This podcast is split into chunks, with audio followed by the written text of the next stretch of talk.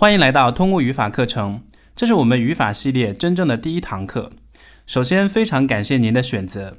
相信多年以后，已经非常熟练掌握英文语法的你，依然会感谢今天自己做的正确决定。好，我们闲言少叙，直接进入我们今天的课程。今天这堂课叫做语法术语的解释。要解释术语，首先我们得知道什么是术语。术语是指在特定专业领域中一般概念的词语指称。一个术语表示一个概念。我们知道术语可以极大的提高沟通效率，减少时间成本。但对一个新手而言，因为他刚接触到这个领域，面对行家里手说的一些术语，总是不太能理解。比方说，你因为喜欢电影，在网上逛电影论坛的时候，你会发现，里面的资深电影网友经常会蹦出一些呃蒙太奇、时空转场、全景法则等专业术语。如果你是一个 green hand，肯定不太能明白他们说的具体是什么东西，而且在生活当中有一个非常有趣的现象，那就是懂术语的人在跟别人沟通的时候，特别是在跟一个不懂术语的新手沟通的时候，总是会有意或无意的卖弄一下自己掌握的术语。就像我刚才给大家讲的 green hand 一样，我本可以用中文说新手，或者用英文单词 rookie 来表示，但我却用了一个俚语 green hand。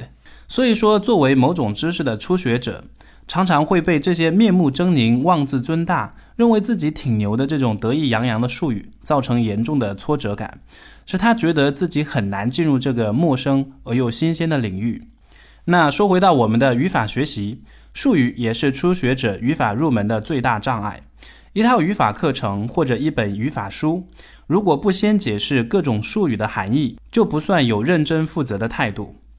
大哲学家维特根斯坦爷爷教导我们：“What can be said in general should be said clearly.”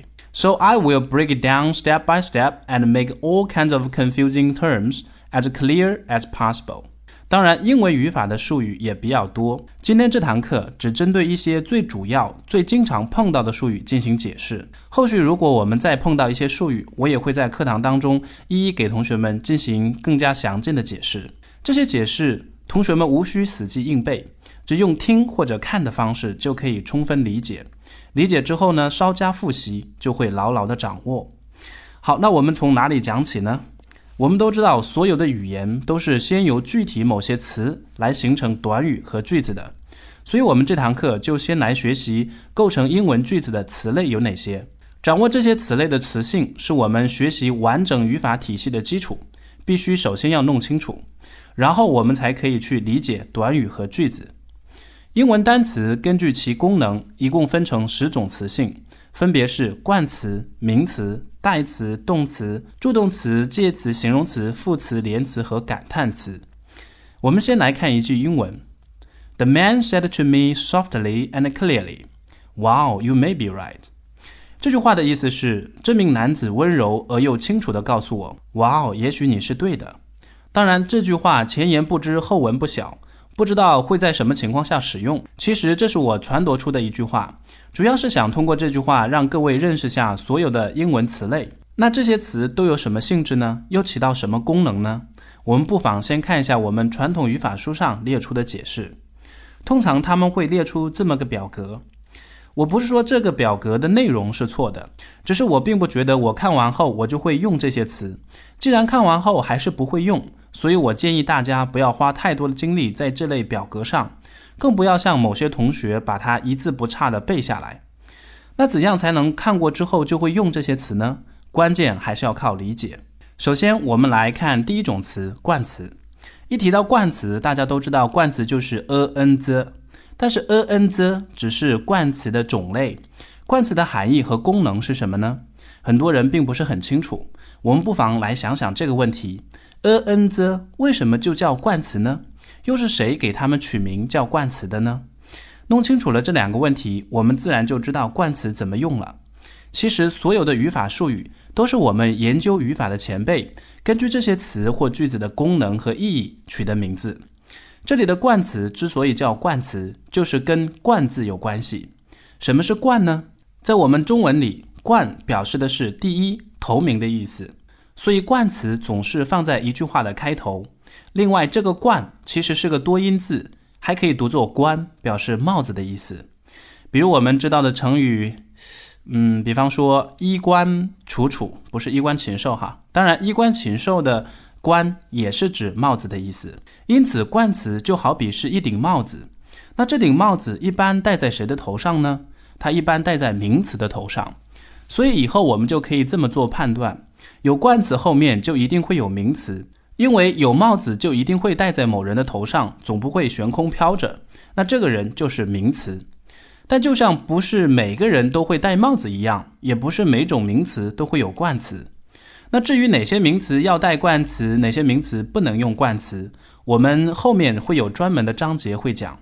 今天的术语解释只是帮助大家轻松理解这些词类。好，讲完了冠词，我们来看看它为之服务的名词是什么。名词的定义比较简单，名词是可以用来表达人或事物的一个名称。换句话说，我们能叫出名字来的东西就是名词。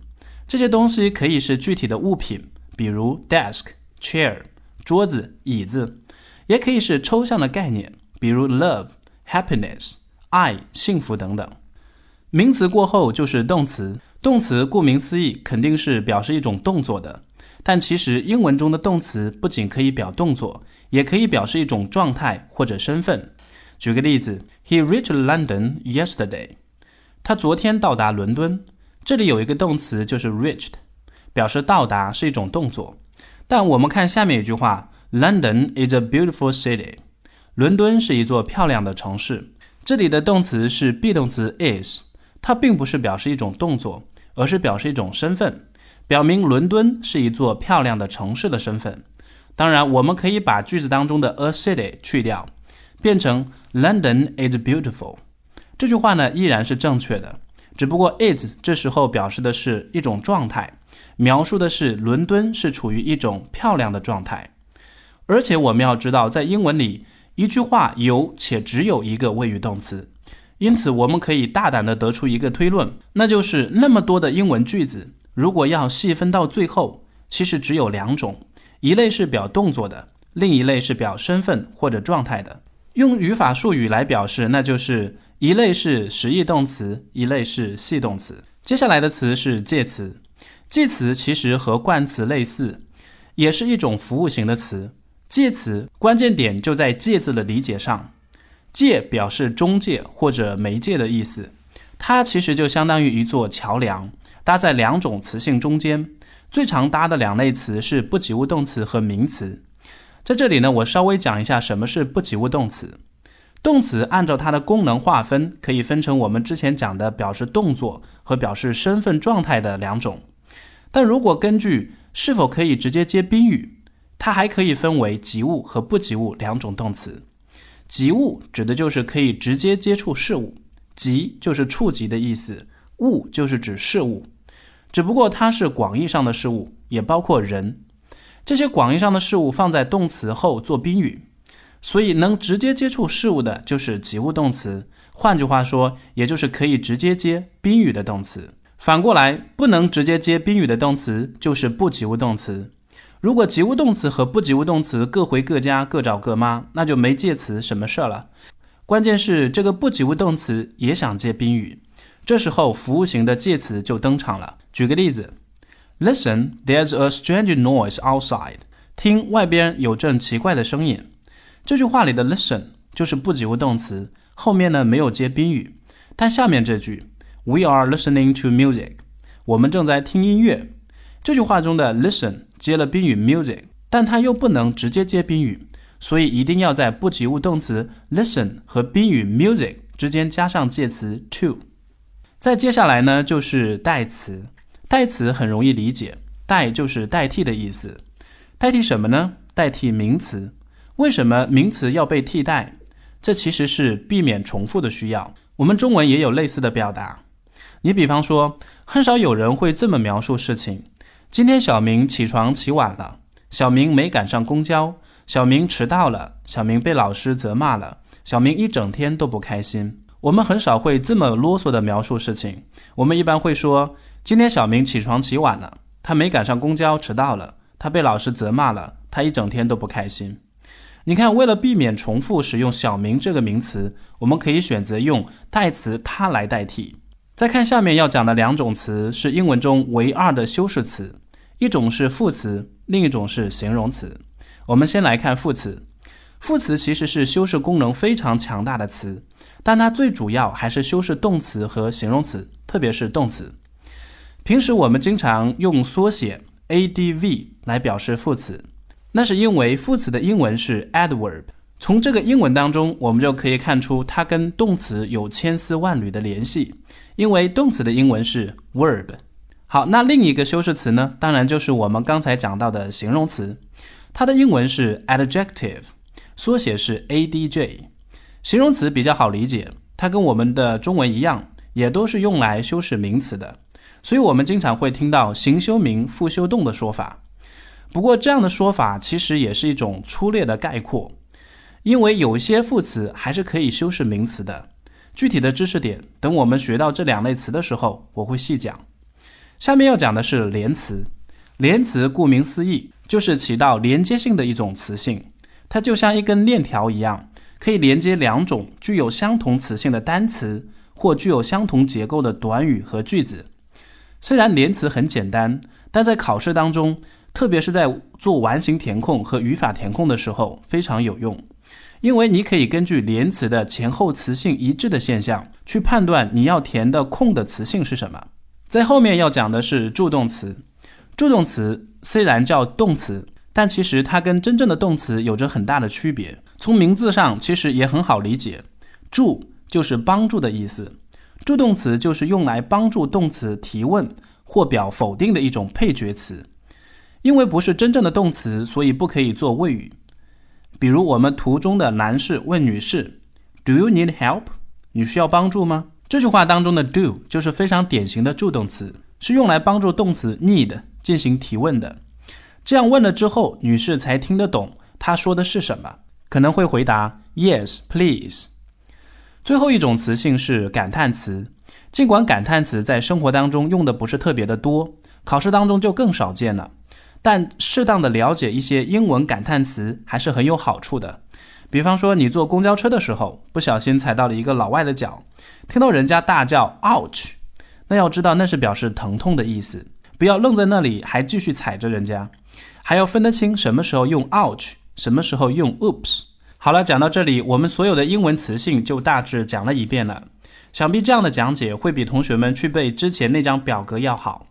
当然，不要期望一次就能记住这些所有词的含义，要彻底掌握，还需要同学们多进行复习。好在我们的课是在线视频，可以无限制的重复观看。虽说每一种词都有特有的用法和功能。但跟中文有一词多义一样，英文中的单词也往往是一个词会同时拥有多种词性，所以我们平时看的英文无法仅就单词本身来判断，而应该配合前后文来判断它的词性。比方说，下面有这么一句话：I caught a cold because it was cold yesterday。因为昨天很冷，所以我感冒了。这里的 cold 就同时具有两种词性，第一个 cold。我们根据在它前面有冠词 a，就可以判定它是一个名词，因为我们之前说过，冠词后面一定会接名词。第二个 code 就是形容词，因为它是做 be 动词 was 的表语。再比如，Ben is a fast runner，but he couldn't run fast in the last race。Ben 跑得很快，但在上次比赛当中他没能跑快。这句话中的 fast 也是同时具有两种词性，第一个 fast 是。哎，问一下同学们，第一个 fast 是不是也是名词呢？它前面也有冠词 a 呀。注意，我在讲上面例子的时候说，冠词的后面一定会出现名词，也就是说，有帽子就一定会戴在一个人的头上，是不是？但是一定要注意，这个冠词不一定紧接着就是名词，因为形容词也可以起到修饰名词的作用，而放在它的前面。当然，修饰词是可以省略的，所以我们在判断冠词。后面的词性的时候，一定要好好看看它是不是用来修饰名词的形容词。根据第一个 fast 后面的名词 runner，我们知道 fast 是形容词。第二个 fast 后面没有接名词，所以不是形容词。前面有动词 run，所以我们可以判断它是一个副词。不要忘了我们之前说过，形修名，副修动。好，讲完了各类词，我们再来看看什么是短语和分句。首先，我们来看这么一句英文：Stars twinkle brightly in the night sky。群星在夜空中明亮的闪烁。这句话中的 brightly 是作为副词来修饰动词 twinkle。顺带说一下，twinkle 是闪烁的意思。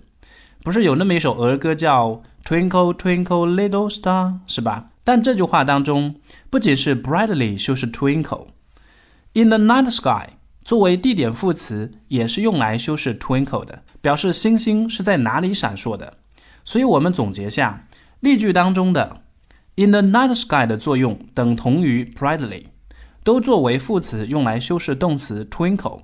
像这样由两个或以上的词组成，在句子当中充当某种词性来使用，且不包含主语和谓语动词的词组，我们把它叫做短语。那要是包含主语和谓语呢，那就是分句了。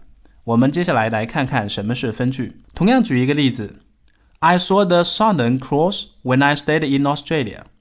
当我在澳大利亚的时候，我看见过南十字星。南十字星是出现在南半球非常有名的星群，有点像我们北半球的北斗七星，只不过它们呈现的是十字分布的，就像这样。讲回这句英文里面的 When I stayed in Australia 也是一种副词，是表示时间的。是表明我看见这些星的时间是我待在澳大利亚的时候。这么长的一段话依然是起到一种副词的功能。总结一下，像这种由两个或以上的词组成，在句子当中充当某种词来使用，且包含了主语和谓语动词的词组，短语是不包含，要记得。所以包含了的话呢，我们就把它叫做分句。这个分句呢，其实也就是我们同学们非常熟悉的从句。从句也就是分句。这里 When I stayed in Australia 做的是副词从句，副词充当状语，所以呢也叫做状语从句。是不是有点晕呢？没关系，那是因为我们还没有讲什么是状语、定语这样的一些成分术语。听完下节课你就不会晕了。在这里你只要分得清分句和短语的区别就可以了。最后，我们来看看什么是英文句子。其实，英文的句子概念非常简单，正如我们上面的例句所表示的，是由若干个单词排列而成，用于传达某些事实、想法或情感的形式。英文句子开头的第一个字母必须大写，结束的时候呢，要根据句子种类配合适当的标点符号，比如问句就用问号，感叹句就用感叹号。当然，这是句子的样子。至于英文当中有哪些句子类型和它们各自的用法，我们会在后面的课当中详细讲到。